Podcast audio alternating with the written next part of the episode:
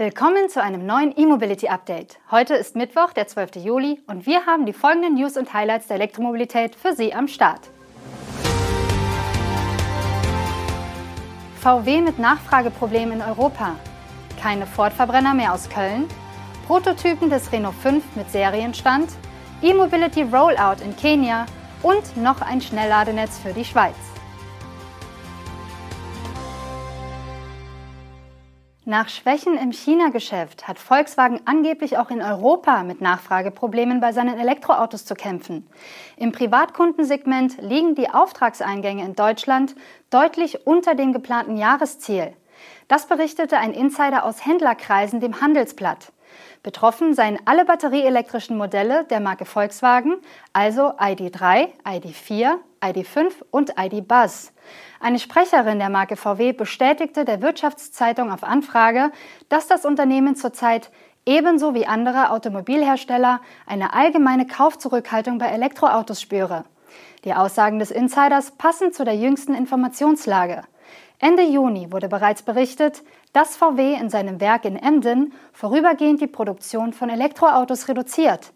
Und auch gegenüber der Redaktion von electrif.net gab eine VW-Sprecherin im Juni an, dass die Lieferzeit bei den Modellen der ID-Familie aktuell bei nur zwei bis drei Monaten liege. Zudem nennt das Handelsblatt nun konkrete Zahlen eines Datendienstleisters. Demnach hat VW zwischen Januar und Mai 97.000 Einheiten seiner ID-Modelle in Europa gebaut, aber nur 73.000 davon verkauft. Tesla kam in diesem Zeitraum alleine mit seinem Model Y auf über 100.000 Verkäufe. Hinzu kommt die wachsende Konkurrenz.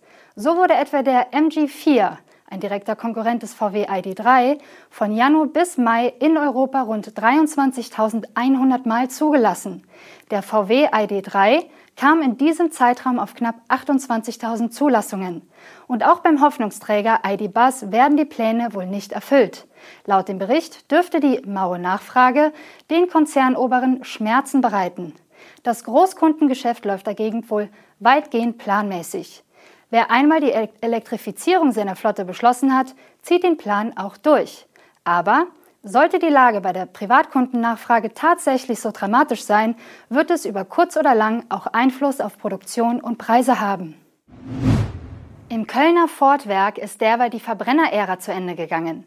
Vor wenigen Tagen, konkret am 7. Juli, lief dort nach 47 Jahren das letzte Exemplar des Fiesta vom Band.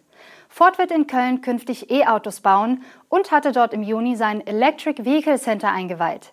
Das Werk in Köln-Niel wurde mit Investitionen von 2 Milliarden US-Dollar für die Produktion von Elektroautos umgebaut. Die jährliche Produktionskapazität liegt künftig bei 250.000 Fahrzeugen.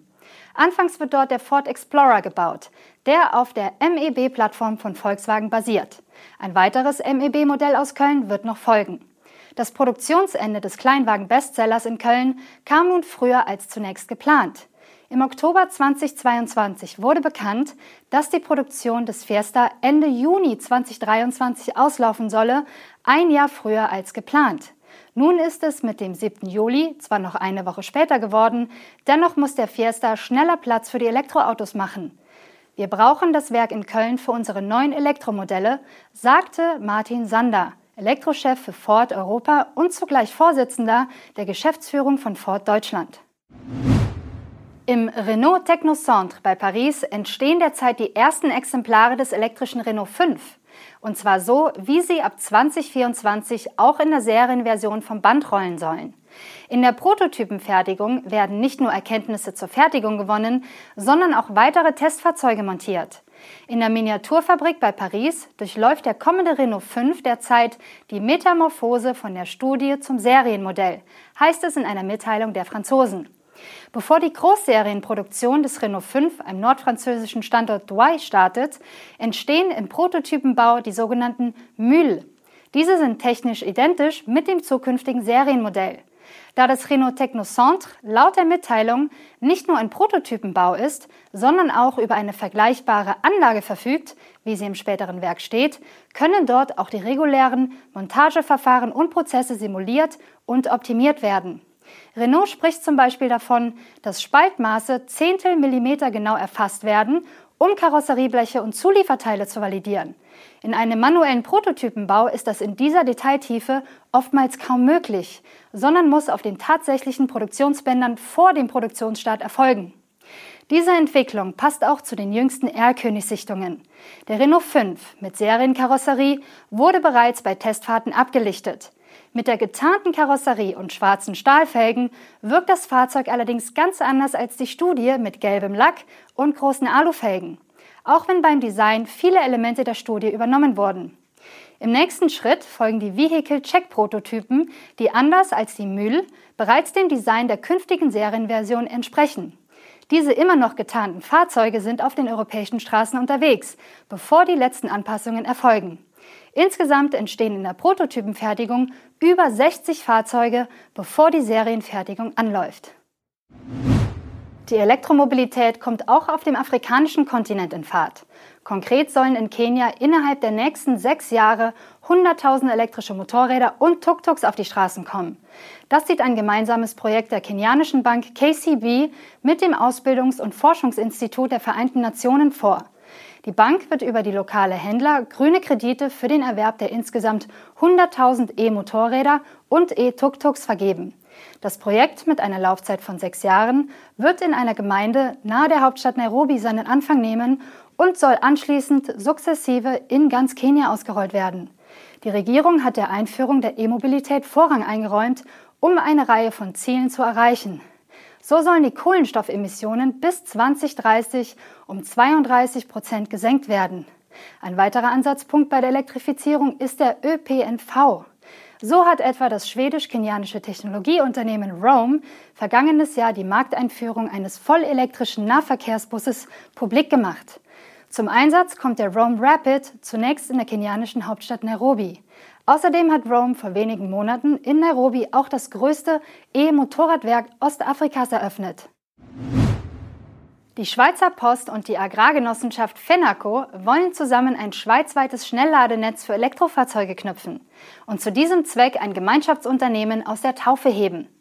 Beide künftigen Gesellschafter verfügen bereits über Ladenetze, die sich derzeit im Aufbau befinden. Geplant ist einer frisch unterzeichneten Absichtserklärung zufolge nun, diese Ladenetze gemeinsam zu vermarkten. Sie sollen sowohl Privatpersonen als auch Firmen zur Verfügung stehen. Die Schweizer Post und Fenaco wollen dafür 2024 ein Joint Venture gründen und 150 Standorte mit jeweils unterschiedlich vielen Schnellladepunkten anbieten. Zum Zeitplan und zur angestrebten Ladeleistung äußern sich die Partner nicht. Bekannt ist dagegen, dass sich die beiden Akteure mit ihren Schnellladern um die Abdeckung in Städten, Dörfern und ländlichen Regionen kümmern wollen. Mit den Filialen der Post und den Agrola-Tankstellen der Fenacolandi-Gruppe seien die Voraussetzungen für eine engmaschige Abdeckung gegeben. Durch die Bündelung der Standorte könne man gemeinsam einen großen Nutzen für die Bevölkerung schaffen. Die Zusammenarbeit zwischen der Post und Fenaco baut auf einer langjährigen Partnerschaft auf. In mehr als 400 Läden der dazugehörigen Handelskette Volk werden beispielsweise Postdienstleistungen angeboten. Dabei handelt es sich oft um Dorfläden und Einkaufsstätten auf Kleinflächen in der Deutschschweiz und der Westschweiz. Das war unser E-Mobility Update zur Wochenmitte. Danke fürs Zuschauen und bis morgen.